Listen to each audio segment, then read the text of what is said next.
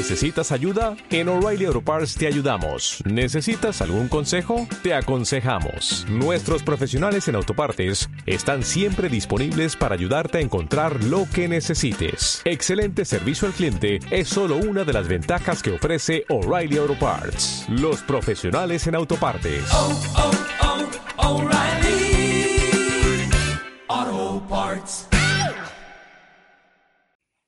Hola, buenas tardes, Marcel, ¿cómo estás? Hola, Eduard. Esta semana contigo aquí, mano a mano. Va a ser un episodio muy divertido. A ver quién viene. Aquí en las startups muchas veces no se descansa, ¿eh? Los festivos son festivos, pero no son festivos. Bueno, el problema de tener esta podcast internacional, ¿no? Exacto, exacto. Tenemos que a otra gente a quien no podemos fallarles, como por ejemplo una persona que conoceremos hoy. Pero antes de todo, vamos a conocer eh, qué es esto, ¿no? Bienvenidos a Discovering Tech Stories, el podcast donde damos voz a las historias de las personas que hacen realidad esta evolución tecnológica, que son los techies. Y nada de esto sería posible sin el soporte de Upground, el primer reclutador virtual.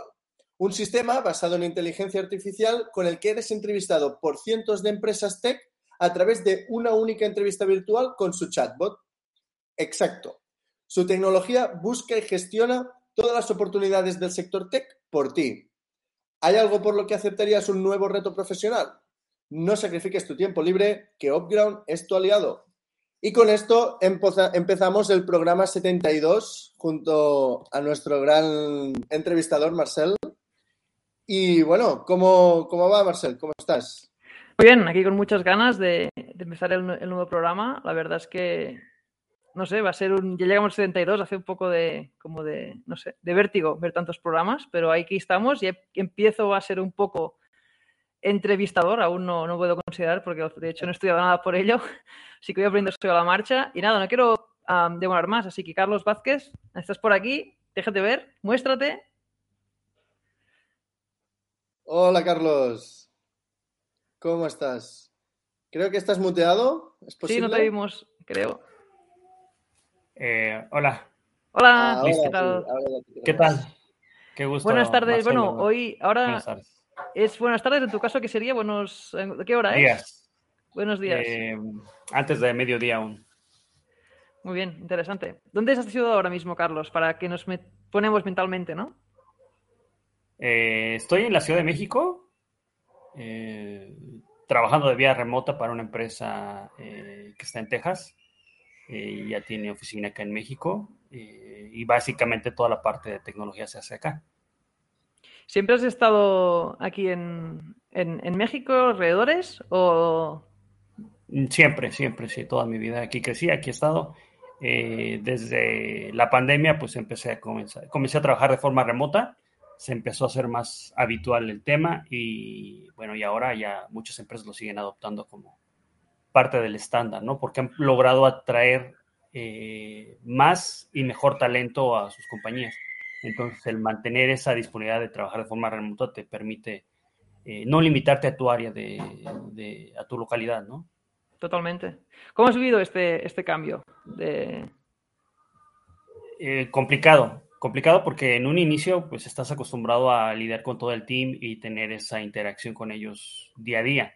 Eh, los terminas conociendo de manera personal, además de la profesional, y esas, eh, esas interacciones te van generando eh, vínculos mucho más fuertes en el que vas conociendo las fortalezas y debilidades de alguien del equipo, ¿no? Tal vez alguien no es tan habilidoso para presentar un nuevo feature, pero sí lo es para, para codear, ¿no? Pero a veces necesitas dentro de la codear, necesitas presentar y tener skills de comunicación y asertividad y ciertas cosas. Entonces, pues bueno, vas conociendo a las personas de forma más directa y pues bueno, vas eh, sabiendo cuáles son sus debilidades o fortalezas, ¿no? Y esas, esas amistades que terminan siendo después de un tiempo, pues eh, enriquecen tu vida y en este caso el trabajo. Totalmente. Al final somos personas, ¿no, más que Eduard? trabajar. Y, y- Mm. ¿Cómo lo ves tú, Eduardo? Al final somos personas y necesitamos ¿no? este, este contacto final. Sí, remotamente cuesta un poco más, ¿eh? esta, esta parte más personal, pero, pero bueno, con un buen trabajo y con buen enfoque de las reuniones, yo creo que, que se mantiene incluso a veces eh, se llega a, igualar, ¿no? Al final nosotros hemos crecido con un equipo en remoto y gracias a una buena gestión y, a, un, a, un, tiempo dedicado de las reuniones a, a tema más personal, de charlar un poco, mm, no estar todo el rato pum, pum, pum, pum, creo que, que hace que sea posible convivir y adaptarse a, esto. Pero bueno, eh, yo no soy la persona que, que, va a estar hoy todo el rato aquí al pie del cañón con la entrevista, así que como siempre yo me escondo aquí a un lado. Si pasa nada, salgo aquí al rescate, que, bueno, que nunca pasa nada, pero nunca se sabe. No, no, siempre está bien tener un, un reporte que al final nunca se sabe, ¿no? Y bueno, os dejo vosotros, paso a, los grandes invitados y, al gran entrevistador. Así que bueno, ah, nos vemos en un ratito que habrá una sorpresita. Hasta ahora. Genial. Perfecto, Eduardo, muchas gracias. Uh, pues te digas por aquí, nos quedamos con Carlos. Esta es tu hora, Carlos. Vamos a, conocer un poco más de tu trayectoria, tus ambiciones que has hecho ¿no? y, y hobbies. Pero ya llegamos, llevamos a unos seis minutos y aún no, nos hemos presentado ¿no? formalmente. Así que cuéntanos un poco cómo te defines en, la comunidad tech. Es, decir, cuando te dicen tú qué, de qué va tu trabajo, qué haces, cómo, cómo explicas ¿no? a la gente. Eh, pues bueno, básicamente programación, ¿no? Eh, desarrollo de aplicaciones eh, por la parte técnica, un poquito impulsor de, no sé decir nuevo talento, pero de gente que va comenzando eh, además de mi, pasión por el trabajo, pues bueno, también me gusta ayudar a los jóvenes, a, las personas más eh, inexpertas, a poderse involucrar de una manera eh, mucho más práctica en este mundo, porque pues, sabemos que es complicado, ¿no? Y a veces para alguien que tiene relativa formación, lo es. Imagínate, para los que tienen una formación un poco más deficiente, pues les cuesta más trabajo involucrarse, y saltar de ese primer trabajo o de ese no trabajo como recién egresado a uno que tenga una posición mejor o estable, pues es muy complicado. ¿Por qué? Porque la mayoría de las empresas te piden, eh, primeramente, eh, un gran eh, historial o un buen nivel de experiencia. Entonces, esas personas que no la tienen, porque la calidad o el nivel de sus proyectos no se los ha permitido, pues les cuesta más trabajo, ¿no? Y les cuesta a veces trabajo abordar problemas que diariamente eh, tratas en una compañía, ¿no? Entonces, pues, parte de, aparte, además de desarrollar, que, bueno, es mi profesión, bueno, también me gusta ayudar a, a los más jóvenes o a los eh, con menos, experiencia a poder dar ese salto, ¿no? Que siempre, bueno, pues, claro. mucho trabajo.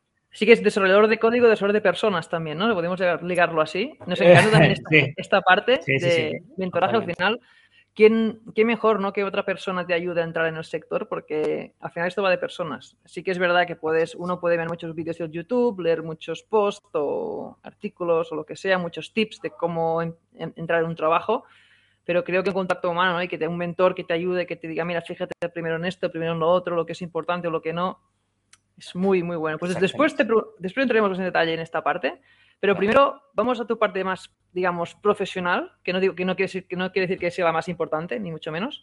Pero cuéntanos dónde trabajas y, qué empresa o proyecto estás ahora mismo. Estoy en una compañía eh, norteamericana que se llama Grain Chain, que está enfocada a todo lo que es la agrotecnología. Eh, tiene o busca principalmente cerrar la brecha entre productores y el mercado ya que actualmente, pues bueno, la cadena es muy amplia, ¿no? Entre todo el proceso que es desde el cultivo, desde la siembra, hasta que llega el producto transformado a tu mesa. Entonces, toda esa cadena implica, bueno, eh, traquear la distribución, el estatus del producto, eh, la cuestión contractual entre comprador y vendedor y todo esto que con tecnología está resolviendo. Eh, la empresa, pues bueno, tiene un poco más de cinco años. Eh, está creciendo fuertemente, principalmente para el mercado de Estados Unidos, eh, Centroamérica y actualmente eh, entrando muy fuerte en México, que, bueno, que es donde ahorita tiene algunas de sus oficinas, principalmente más pequeñas porque, pues, bueno, la mayoría del equipo tech está trabajando de manera remota, pero bueno, tiene oficinas en México y la principal en, en Estados Unidos, en Texas. Qué bueno. Y ahora que es esto, para que nos hagamos una idea, la empresa opera solo con productos vegetales, vamos a decirlo así, o también hay tema, tema animal y no, entiendo que es, estamos hablando de, No, de eh, vegetal. Eh, pro- eh, primeramente son todo lo que tiene que ver con granos, eh, Vale. semillas, ¿no? Semillas, Básicamente eso. Que son el- la base de, de- de la alimentación en muchos países, ¿no? Lo que es el, el maíz, lo que es el café, eh, el cacao y todas estas semillas que son parte de, ese- de esos grandes eh, mercados que hay, ¿no? El, el café, el maíz, el cacao son eh, mercados muy fuertes, muy grandes y son en las que está enfocado, ¿no? Sin embargo, la capacidad tecnológica y de productos te permite ampliar y entrar a muchísimo otro tipo de, de, eh, materia prima, vamos a decir.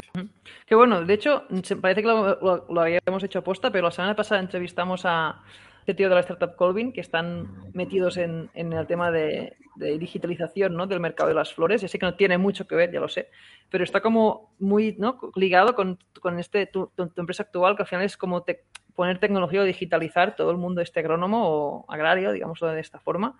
¿Y cuál es? Porque lo que me comentaba siempre es que es un proyecto de agrotecnología, que me gusta el- la palabra, la verdad es que es la primera vez que lo oigo y me parece muy buena, no sé, tiene, tiene mucho sentido, ¿no? Am, cuéntanos cuáles, qué crees que son los, las principales barreras que os encontráis. Bueno, ya sé que tú como estás más como developer, entiendo que no estás todo el día en el business ¿no? de la empresa, pero que entiendo que claro, para al final los developers estamos am, al final al pie del cañón, en- tenemos que entender el business como mínimo para poder desarrollar el producto, ¿no? Y qué, qué es lo que está Claro. pasando. Así que no sé, ahora me, me ha venido a la cabeza así un poco improvisado con ¿Cuál, cuál crees que son los, los principales problemas que se, que se encuentran, ¿no? En- Entrar la tecnología en este, en este mundo tan, tan antiguo y arcaico. Eh, justamente es eso. Eh, yo te voy a dar mi punto de vista es Sí, personal. sí, claro, claro. Yo Aquí creo que, a escucharte tu punto de sí. vista. No, yo creo que aquí, aquí la, la brecha tecnológica que existe en todo el, el agro latinoamericano es muy, muy amplia, ¿no? No es lo mismo que si hablas de Estados Unidos o de algún país eh, desarrollado que pueden tener una, a- un acercamiento mucho más estrecho con la tecnología. En cambio, en países latinoamericanos es más distante, ¿no? Muchas de las eh, actividades son todavía, eh, voy a decir, artesanales, eh, hasta que ahora, bueno, ya están, se están creando estas herramientas que te permiten a ti mantener todo el control de ese, de ese flujo de un producto, ¿no? Saber la humedad, saber cuánto pesa, quién lo tiene, a dónde va, etc., ¿no? Entonces, todo esto antes era pues, una cuestión de, eh, de un Excel y hasta ahí, ¿no? Y en muchos, eh, en muchos casos. En otros, pues no los hay, ¿no? Un Eh, Excel era- es, es- es tener suerte, ¿no? Casi. Sí, sí, sí, exactamente, ¿no? Eh, no es lo mismo como si hablaras de un sector financiero, ¿no? En el que, bueno, ha estado in- in- in- inmerso en la tecnología desde hace muchos años, ¿no?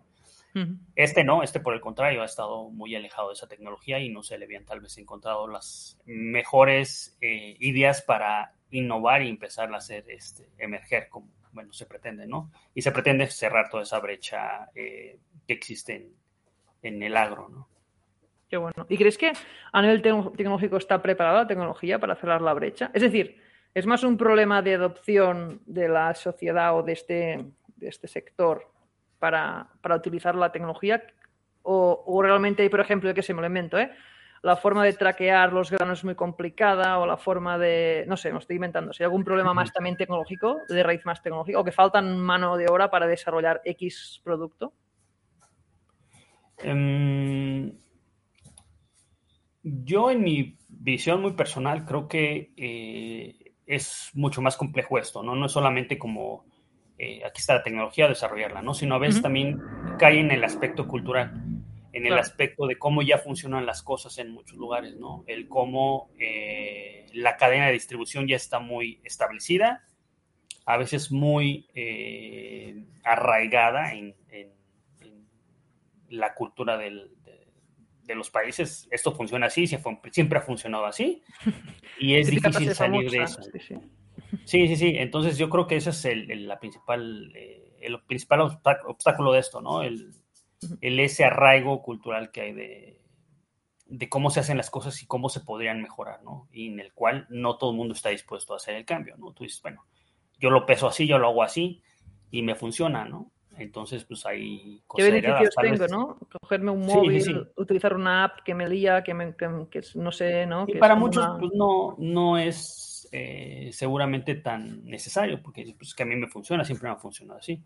Pero no es lo mismo saber eh, para ti como productor cuánto grano realmente estás entregando, eh, guardando, la calidad del grano, por ejemplo, humedad, este, peso, lo sucio que venga, lo limpio, etc. Tantas variables que puede llevar en eso, a tenerlo ahí en una percepción visual, ¿no? Que tener un instrumento que realmente mide todo eso, ¿no? Y que saber cuánto pesó, cuánto entró y cuánto está eh, quedando guardado y cuánto va a salir, porque después cuando se empieza a secar eso, pues bueno, va cambiando el, peso. ¿eh? Entonces son tantas cosas que a veces mm, es, creo que es un poco complicado más para Latinoamérica eh, dar esos saltos, ¿no? Porque ha funcionado. La penetración de tecnología cuesta, ¿no? Más por, la barrera esta de, la, mentalidad, de la Sí, más el, sector. Sí, es más el sector, ¿no? Que no está tan abierto ni tan acostumbrado. Pues vemos que eres rol de backend developer. Cuéntanos un poco lo que se puede contar, evidentemente. A, nivel de tecnología de Stack, en, ¿cómo es tu día a día? ¿En qué trabajas? ¿Qué, qué estás tocando? Eh, básicamente estoy tocando eh, lo que es PHP. Eh, tenemos tres, cuatro, o sea, Python, toda la, suite de Node. Este, tenemos varios lenguajes porque se han encontrado que cada desarrollo puede funcionar o se puede desarrollar mejor con uno o con otro. Entonces, este, tenemos un stack muy completo, muy amplio de muchas, eh, muchos profesionales muy especializados en su, respectivo stack, ¿no? Se ha buscado esa, gran especialización. Entonces, eh, la parte que yo estoy, pues bueno, estoy de lado de, APIs y, pues bueno, en eso es lo que ando. ¿Estás, ¿Estás especializado en PHP ahora mismo o puede ser que por la mañana toco PHP, por la tarde un poco de JavaScript y el siguiente día que viene pues me hago un, no sé, data frame con Python? ¿O tu, o tu equipo básicamente está en, un... Eh, no, el equipo, bueno, básicamente sí. Eh, un solo lenguaje. Eh, creo que un poquito la visión es de que aunque puedas cambiar de rol, sí buscar esa especialización que nos permite tener iteraciones mucho más rápidas, porque siempre, es más, cambiar hasta de un mismo framework en PHP, pues sí. toma un par de horas, ¿no? sí, sí, cambiar el mindset de, hostia, ¿cómo iba eso? ¿Cómo iba Tal cual, tal cual. Entonces, si vas a saltar de Symfony al Laravel o a, este, o a cualquier otro, pues te cuesta cambiar ese, ese chip. Eh, entonces, pues bueno, para una iteración, pues bueno, el tiempo es oro y, y no es tan sencillo hacer esas modificaciones. Entonces, pues se adapta eh, eh, lo que hay al mejor desempeño. Claro, total. Y cuéntanos un poco el, tu equipo actual, cómo, cómo es, de, qué integrantes, para que tengamos una idea, ¿no? Eh, pues hay testers, o sea, es muy amplio, o sea, está hecho como por squads, células, eh, enfocados a eh, puro backend, puro frontend, UI, UX, este, testers, para un solo producto, ¿no? Y en cada squad, pues bueno, tiene también su, su equipo armado, ¿no? En el que, pues bueno, esta interacción en pues, lo que te toca, eh, lo que tengas que compartir con los demás compañeros del equipo y pues Y normalmente tu, día a día básicamente se, se distribuye más en comunicación con, con equipo de otra gente de backend y después presenta resultados a frontend o cómo va esta interacción de flujos de trabajo y de información. No sé, para que nos sacamos una idea. Tampoco entrar mucho en detalle, que son cosas que supongo que también hay un poco de secreto, ¿no? De empresa, pero... Sí. Eh, básicamente, eh, planeación, eh, estrategias a seguir. este tema o este problema se puede abordar de tal manera. per coding en las ocasiones que se pueda, porque, bueno, es parte de lo que me gusta impulsar, ya que te permite asimilar de mejor manera muchos conceptos ver cómo una persona trabaja lo mismo y eh, eh, resuelve un problema de una manera distinta y que ves eh, y lo ves cómo funciona y cómo lo vas validando con esa otra persona. Entonces ayuda mucho. Es desgastante, es pesado, pero sí ayuda mucho. Entonces diseñamos, voy a decir gráficamente, una solución a un problema. Esto vamos a hacer así. validamos que nuestras ideas estén relacionadas con el problema, lo resuelvan antes de empezar a codear, porque a veces, pues bueno, puedes decir por la premura, pues lo empiezo a escribir y después te das cuenta que no era lo que te habían pedido, no era lo que funcionaba y no era lo mejor. Y a veces, pues nada más era un, un Totalmente, que, lo resolvía, ¿no? Entonces, se trabaja esa parte en el backend, se dialoga cuando se tiene un acercamiento con el equipo de frontend sobre lo que se le va a entregar, validan, está bien, esto es suficiente, con el owner del producto, lo mismo. Entonces, pues bueno, se puede comenzar a, codear la solución ya en ese momento, ¿no? Cuando ya está, es mucho más claro, ¿no?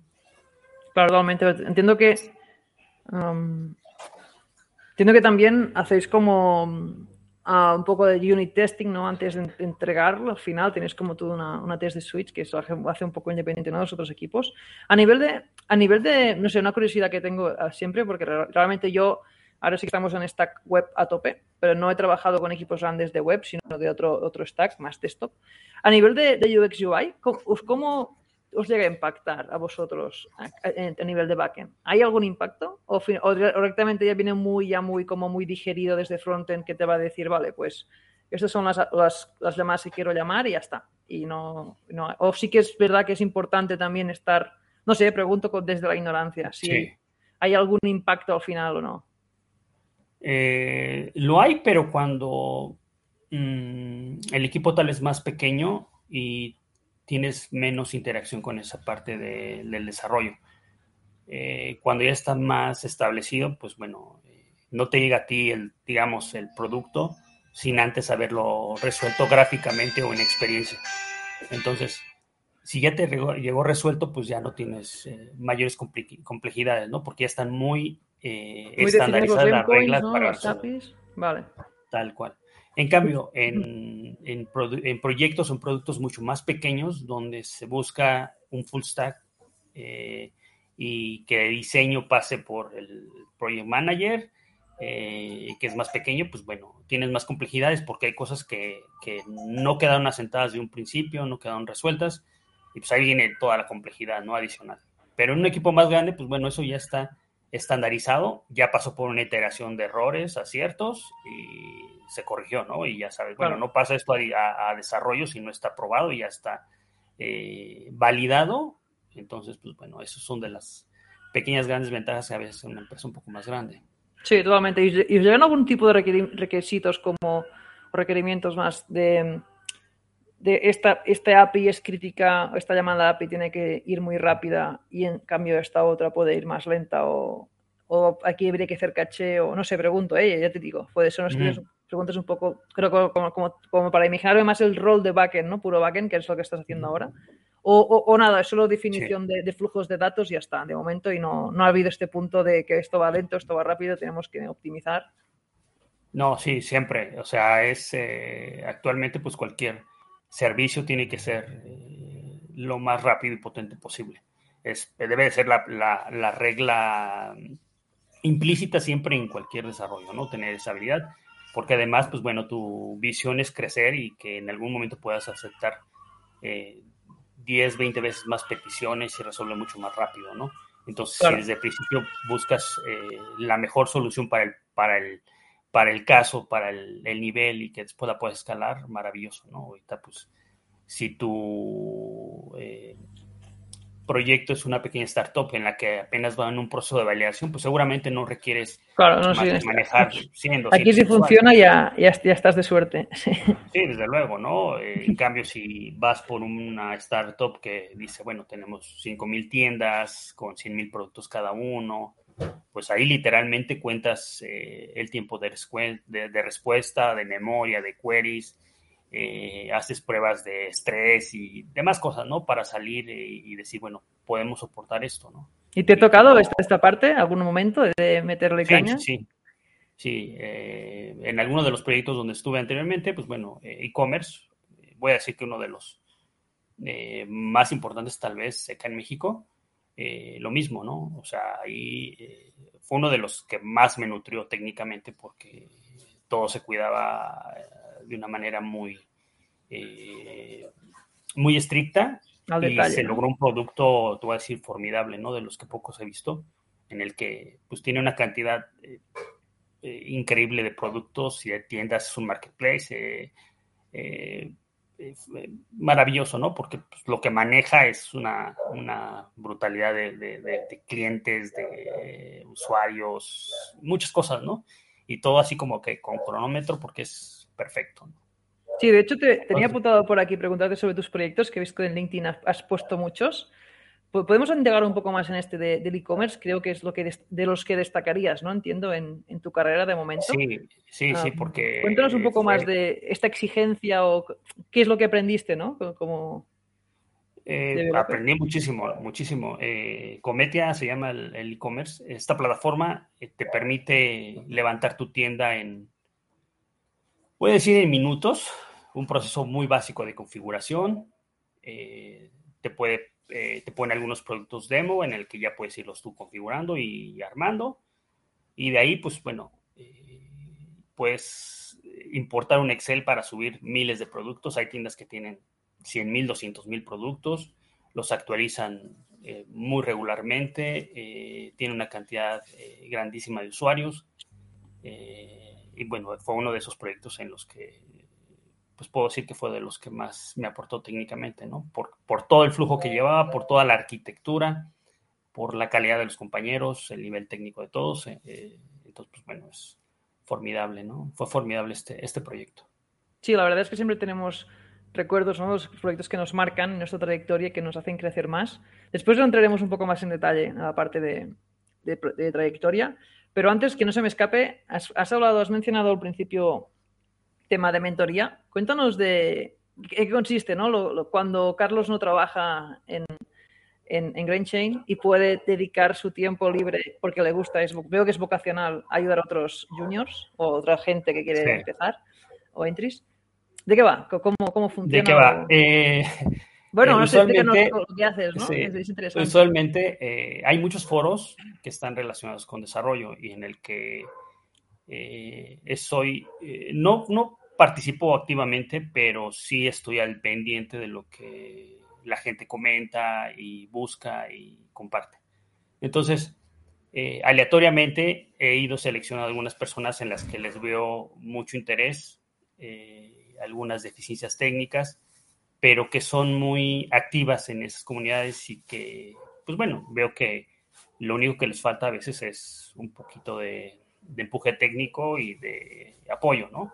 Porque hay cosas que en el principio, pues dices, las veo muy complejas de resolver y, no creo poder y se me dificulta, ¿no? Entonces, esas personas a las que les he visto esa, voy a decir, ese, ese talento, esa capacidad y ese potencial, son a las que les he ofrecido ayudarles.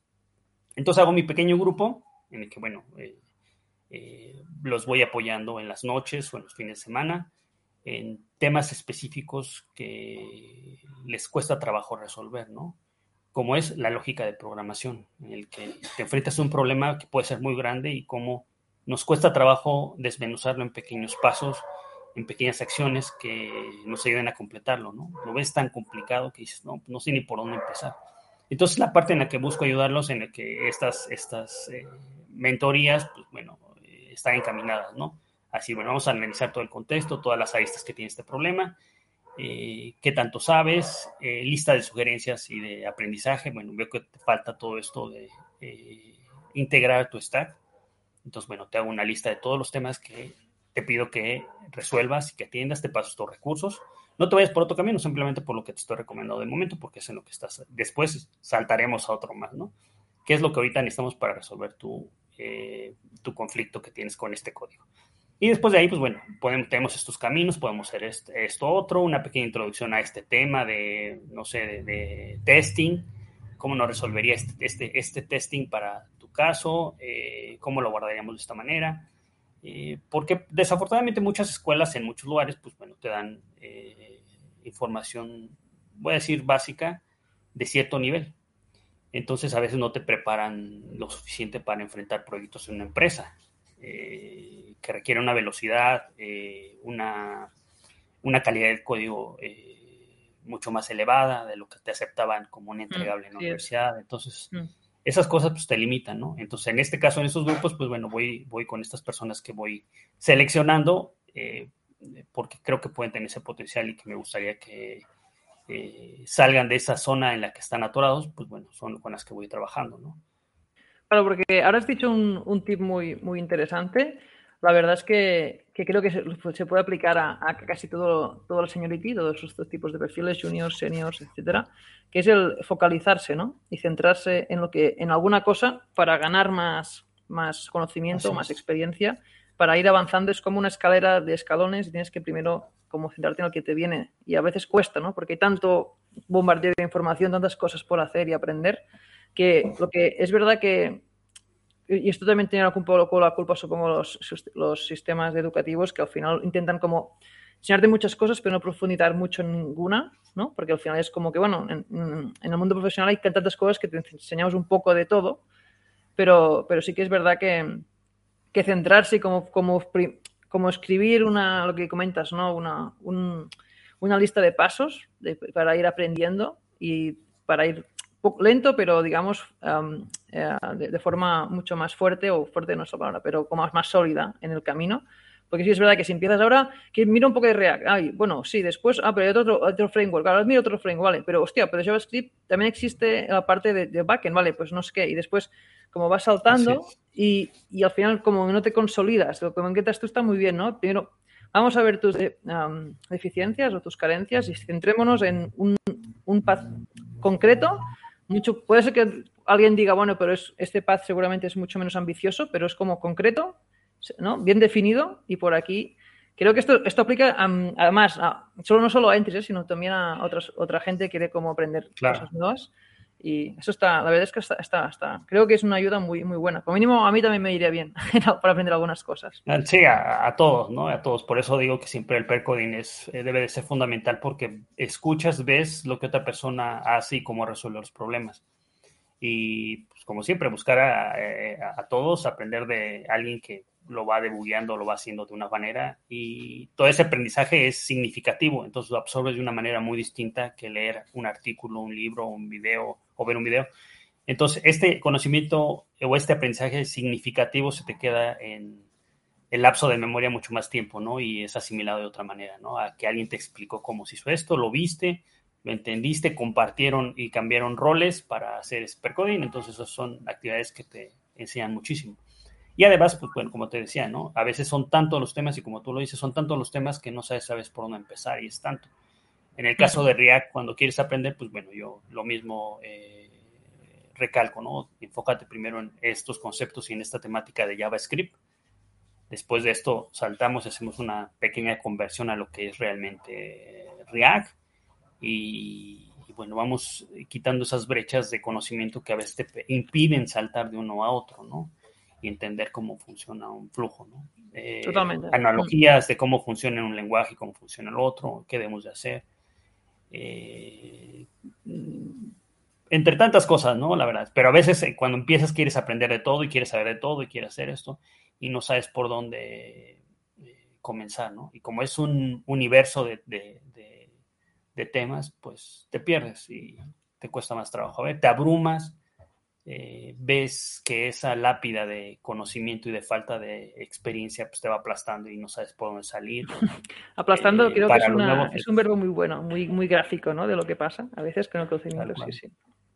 Te sientes como cada vez más pequeño, ¿no? Delante de todo el abismo de, conocimiento, sí, sí. Cuéntanos un poco también, esta, ¿qué perfiles más o menos ayudas? Ya sé que generalizar es, es complicado, pero para que nos hagamos una idea, ¿no? Eh, ¿Qué están haciendo? ¿Qué quieren hacer? Sí, ¿Cómo, eh, más perfiles full stack que tienen una noción eh, general de todo un proyecto y que lo podrían hacer y que ahí lo van haciendo, pero con muchas deficiencias técnicas. ¿Por qué? Porque tienen falta de conocimiento, bueno, eh, desconocen ciertas arquitecturas, algunos principios, y lo fundamental que se menciona tanto, ¿no? Que es la programación orientada a objetos, que en la realidad, pues mucha gente la desconoce. Cuando ve su código, pues, pues no, no hay mucha eh, experiencia, mucho uso. Eh, entonces son de las cosas que, tomo, ¿no? Algo que sea full stack para poderte ayudar en todas esas áreas y, irte dando los tips de lo que debes de estudiar, aprender. Y sobre esos ejemplos, ¿no? Porque a veces te, cuesta tanto eh, entender a ti la responsabilidad única, ¿no? En una, en un, este, en un solid. Te cuesta muchísimo. Y sabes, un, un, principio tan sencillo te cuesta mucho trabajo. Entonces, los demás, pues a veces son más complicados en la lectura, en la rebombancia de lo que dicen contra lo que es, ¿no? Entonces son cosas que eh, cuando empiezas a asimilarlas y que tal vez alguien te, pone ahí la luz para que las entiendas, pues las absorbes y las empiezas a aplicar. Entonces son cosas que nadie te dice. Sí, también me ha gustado, perdona que parafraseo ¿no? tus palabras, pero me gusta también cuando has dicho ver la luz, porque sí que es verdad que antes de conocer un principio como los, los, cinco de Solid, ¿no? O otros principios, ¿no? De um, Don't Repeat Yourself, bueno, muchos, muchos hay, hay muchos. Cuando lo conoces y lo aplicas, lo ves muy rápido en el código. Hostia, pero ¿cómo se ha hecho así si hablo Lola? Pero antes de conocerlo, es como que no sé, no, no hay ningún problema con, o sea, está bien, ¿no? Funciona y, ya está, listo. Y cuando, cuando pasas como esta barrera o esta muralla, ¿no? De, o barrera de, vale, ahora estoy al otro lado, de ver el, quiero ver el código con los ojos, con los principios, con el clean code que se llama, ¿no? También en todo este movimiento, como que de enseguida los ves las cosas muy, lo ves como muy rápido. Bueno, no sé si te ha pasado, ¿no? Pero y a veces gente que no, que bueno, que es normal, que como yo antes, ¿no? Que no, no lo tenías tan, no lo conocías, no lo tenías tan integrado, como es más difícil de ver, no es tan trivial y tienes que explicarlo y después a veces, aún a veces cuesta ver el beneficio porque dices, bueno, pero me haces cambiar el código, pero tampoco ahora mismo no lo veo el significado, ¿no? Y después, cuando un, refactor posterior que te viene, dices, ah, hostia, suerte que lo plantea así, porque ahora no, es mucho más sencillo o, está mucho más abierto a cambios, ¿no? Típico de Open Closed uh, Principle, ¿no? De todo esto. a veces hasta incluso, aún entendiendo el principio, cuesta como uno hacerle cambiar el código porque no ve como la ganancia o el, progreso, ¿no? a, la primera instancia. No sé si esto te pesa con algún perfil que le explicas o... No, eh, yo creo que con todos eh, o con muchos pasa eso, ¿no? Porque eh, no entiendes, nos cuesta trabajo romper esa, ese bloque de decir funciona y está funcionando bien, pero no entiendes que si que, que, funcione bien no significa que esté bien y que lo correcto. ¿Por qué? Porque cuando pides un pequeño cambio, un pequeño ajuste, eh, te metes en un conflicto de que dices, y es que esto ya no puedo modificar de tal manera y no lo puedo cambiar porque está esto así funcionando, ¿no? Y esto lo hubieras superado si hubieras aplicado este principio tan sencillo. Que tú no lo veías, no lo veías necesario a veces, ¿no? Pero cuando lo haces, de, eres... Trabajo, trabajo de más para qué, ¿no? Sí, sí, sí. Fíjate que en esta empresa de e-commerce que te decía en Cometía, eh, yo al principio me costaba trabajo entender eso, ¿no? El por qué era tan, voy a decir, tan exquisito en muchos términos, en muchas, eh, en mucho de trabajo. Y hasta después lo, lo, entendí, ¿no? Cuando había que modificar algo para seguir creciendo y la escalabilidad y tantas cosas que usualmente eh, nos gusta alardear, ¿no? En, en, eso de escalabilidad, pero ya cuando te enfrentas al mundo real, pues no tan fácilmente puedes escalar ni puedes este, crecer ahí lo entendí, ¿no? Que en efecto, cuando construyes una aplicación con una buena arquitectura, eh, con reglas muy claras, eh, con principios, eh, cuando yo decía de ahí, cuando le, le, daba prioridad a tener un código elegante siempre, y me decía un compañero y bello, eso te obliga a que replanteé siempre el código, ¿no? Así es la mejor versión de ti escrita que puedes entregar. Es lo mejor que puede ser y a veces veías, sí, es que esto está, y después comparabas con otra solución y decías, no, esto es mucho mejor pensada. Eso es nada más a nivel de, de, código, ¿no? Entonces esas cosas, pues bueno, te van haciendo crecer, pero hasta que no las ves, hasta que no las vives, eh, lo asimilas, ¿no? Y después lo vas adoptando y ahora ya ves código feo, mal, es, más mal indentado te causa dolor. Entonces, si ya no tener un link automático. Sí, entonces te, te, vuelves adicto a, esas, esos pequeños estándares que van impulsando a que sea mejor tu código día con día. Sí, sí, así es. Carlos, cuéntanos algún, aunque sea pequeñito, caso de éxito. Es decir, si, si ha habido alguien que se ha ayudado, lo has seguido, ha conseguido su primer empleo o ha conseguido esta meta que quería o ha mejorado con tal cosa. No hace falta que digas nombres, eh, nombres eh, pero como, no sé, para, darnos una idea de tu labor y, y, esos frutos que vas sacando ahí. Eh, bueno, tengo uno de mis, voy a decir, eh, amigos, eh, está más enfocado en, voy a decir, en el desarrollo de startups. Entonces, eh, su nivel tecnológico es bajo, medio, tiene un nivel tecnológico fundamental. Sin embargo, su su principal obstáculo no era eh, la cuestión técnica, sino la cuestión de planteamiento y la cuestión de consolidar productos. Entonces, el, chileno en Chile tiene una, ya tiene una empresa en la que eh, se dedica a incubar este tipo de startups. Eh, y entonces a él le costaba mucho trabajo aterrizar muchos proyectos a la cuestión técnica, ¿no? Sin ser técnico. Eh, que ahí te cuesta mucho como resolver algo, ¿no? Entonces, parte de ese, eh, de ese análisis de cómo eh, desarrollar productos en lo que lo fue apoyando, más que en el lado técnico, le ayudó a poder consolidar eso, ¿no? Al poder decir, bueno, ya tengo la capacidad de saber qué un producto debe de tener, ¿no? Cuáles son las, las problemáticas que debe resolver, ¿no? Cómo se debe monetizar, cómo debes de de iniciarlo, ¿no? Plantearlo, presentarlo, tantas cosas en las que lo fui eh, coachando. Ese es uno. ¿Y por qué lo digo éxito? Pues por, bueno, porque ha podido levantar varias pequeñas startups allá en Chile. Y bueno, ya tiene esta visión de, empezar a incursionar en México, ¿no? De, lo de la, esa claridad que le, le logré ayudar a, lograrlo en sus, eh, beneficios, ¿no? Y algunos otros, ¿no? En el que un, amigo venezolano, pues bueno, ha podido este, colocarse en una empresa gracias a, todo este coaching que le di previo para que pudiera asimilar sus pruebas técnicas y sus desafíos.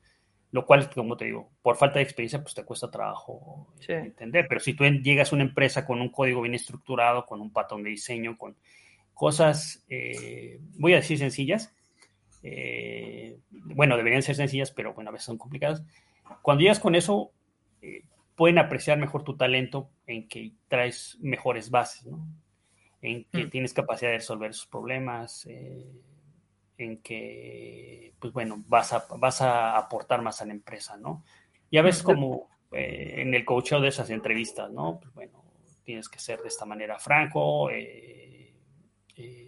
dedicarle una parte de tu día siempre al estudio para seguir creciendo profesionalmente. Estas pequeñas habilidades que a veces no todos las tienen, aunque pensarías que sí, eh, pues le ha ayudado a, poder decir, sabes que pues ya pasé mis, pruebas técnicas, eh, pues vieron que no estoy tan mal eh, y pues bueno, ya tengo empleo, ¿no? Y en otros casos, pues bueno, a seguir con sus propios empleos que tenían y entregar código de mejor calidad. A veces una pregunta que es un poco impopular, pero a veces pasa, ¿no? Ahora que está tan de moda el sector ¿Has, tenido algún perfil o conocido a alguien que realmente viste que al final tuvo que dejarlo porque como que no era como que no era lo suyo, sino que se había metido más para, para como ganarse mejor la vida, pero que no tenía, porque al final también parece que no me cuesta, pero los que estamos dentro, como nosotros, hay que explicarlo, también tiene que gustarte un poco. Al final no, no es meterse ante el ordenador y picar teclas, ¿no? Es, es no, y no sé si, te ha pasado, ¿no? A veces tienes que explicarle a alguien que o te gusta un poco o no hacerlo por hacerlo es complicado, ¿no? Sí, es que hay muchos. Eh,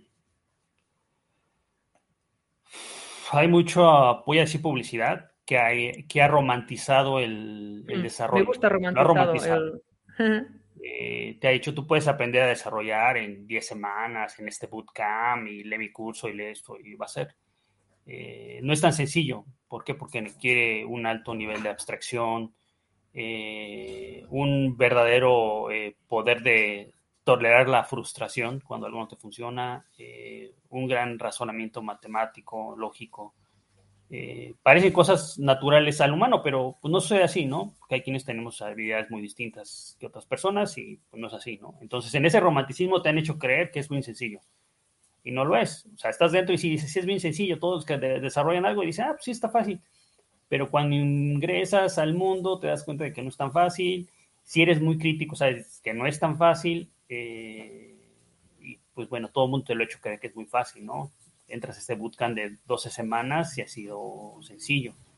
Eh, fíjate que hace unos años, hace muchos años me preguntaba un reclutador y, me decía, oye, ¿y cómo es? Digo, no es porque tal le sepa mucho, pero él me decía, ¿y cómo es que sabes tanto? Y yo dentro de mí sí pensé, dije, pues es que por osmosis lo aprendí. Eh, pero pues dije, pues bueno, pues es que estoy estudiando, ¿no? O sea, como todo, ¿no? O sea, dedicándole tiempo diariamente, pues bueno, logra ese aprendizaje. Lo pero, pero a final de cuentas son muchos años de experiencia y muchas horas, las cuales no todo el mundo está dispuesto a emprender. Y que ves, sí, al final, si, nos, si nos dijeran ser médico en, en cuatro semanas, ¿no? O en dos meses, dirías, pero ¿de dónde vas, loco? Solo eh, aprender los huesos del cuerpo humano, los músculos y esto ya, ¿no?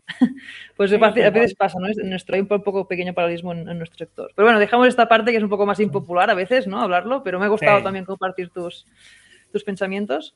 Hablamos, Carlos, de, tu trabajo actual. ¿Por qué, ¿por qué backend? backend? Es decir, te pregunto esto y te doy un poco de, de pistas, porque vi que empezaste con diseño gráfico, después un poco de UX UI, corrígeme si, si voy equivocado, ¿eh? Tocaste full stack y ahora backend. Ha estado guay porque ha sido como, bueno, y, puedes decir, corregirme, pero como un poco el abanico, ¿no? Y veo que te has quedado en backend, no sé, cuéntame un poco esta, cómo ha ido, ¿no? Este roadmap, o este roadmap, no, esta, esta evolución. Eh, bueno, el backend me he quedado porque es mucho más sencillo que el frontend. Eh, el front-end es, eh, voy a decir, es muy complicado, muy estresante, muy dinámico. Eh, cada semana tienes un nuevo, una nueva librería que algún sitio, algún jefe quiere innovar, entonces en todos los lados quieren innovar con nuevas librerías. JavaScript ni se diga, ¿no? se come el mundo y se come el mundo de front-end, el que, pues bueno, te hace altamente demandante esta, esta esta área del desarrollo, ¿no? Entonces, por eso me quedé un poquito más en el, en el backend eh, y pues bueno, eh, por eso es por lo que le huyo al frontend, ¿no? Este, porque es más, más, más pesado el frontend, eh, a mi parecer. Pero bueno, yo inicié en el, diseño gráfico porque, bueno, esa era mi formación. comencé a ver en aquel primer boom del Internet que era muy complicado hacer algo, ¿no? extremadamente complicado hacer algo. Entonces, bueno, ahí inicié tomando cursos porque decía, bueno, es que nos cuesta mucho trabajo que un desarrollador, un programador nos hace, haga un formulario, ¿no? tenemos que formarnos en, su chamba una semana. Eh, entonces, pues bueno, desde ahí inicié tomando cursos y, aprendiendo. Dije, bueno, es que puede ser algo tan sencillo que no necesitamos tanto, ¿no?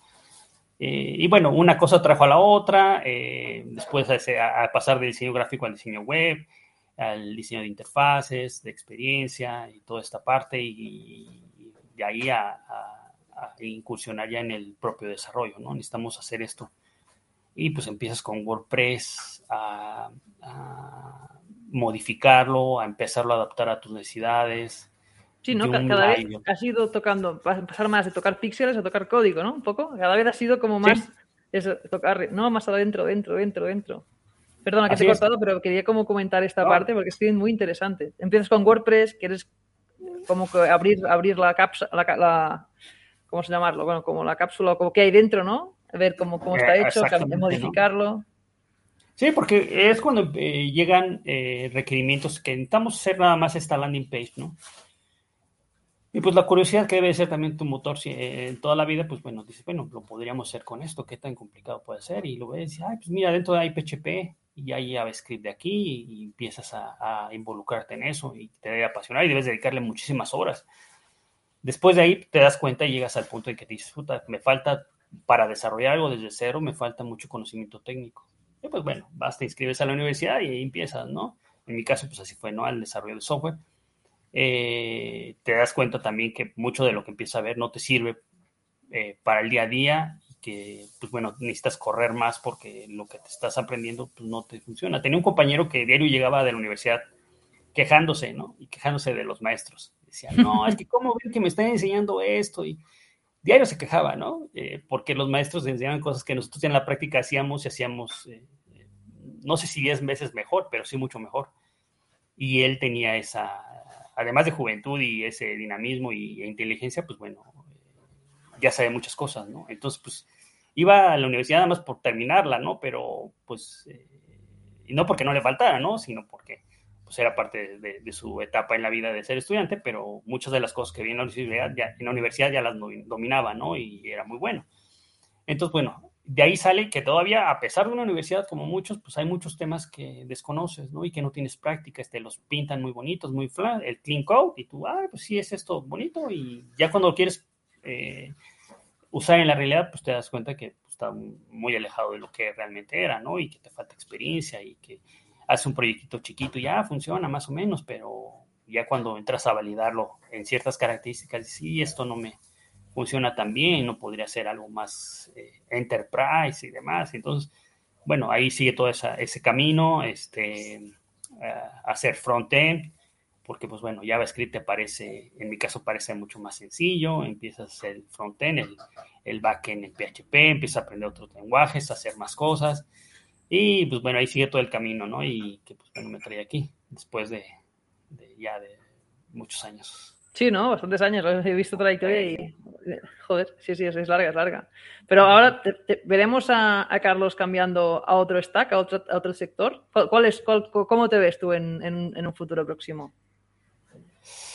Mm, yo creo que podría eh, considerar la parte de, eh, de blockchain me llama la atención porque creo que se podría aplicar a muchas actividades del día a día, ¿no? En el sí, de hecho, en, Grain Chain, ya, que, ya solo quedaría cambiar la primera palabra, es broma, ¿eh? pero ya estaríais ahí, ¿no? Uh, no sé si ya tenéis alguna cosa, supongo, en, la empresa pensada, algún proyecto, si te podrías estar, ¿no? Reciclar. Mm, no, de momento no, de momento sí estoy eh, muy metido en el, en el proyecto en el que estoy.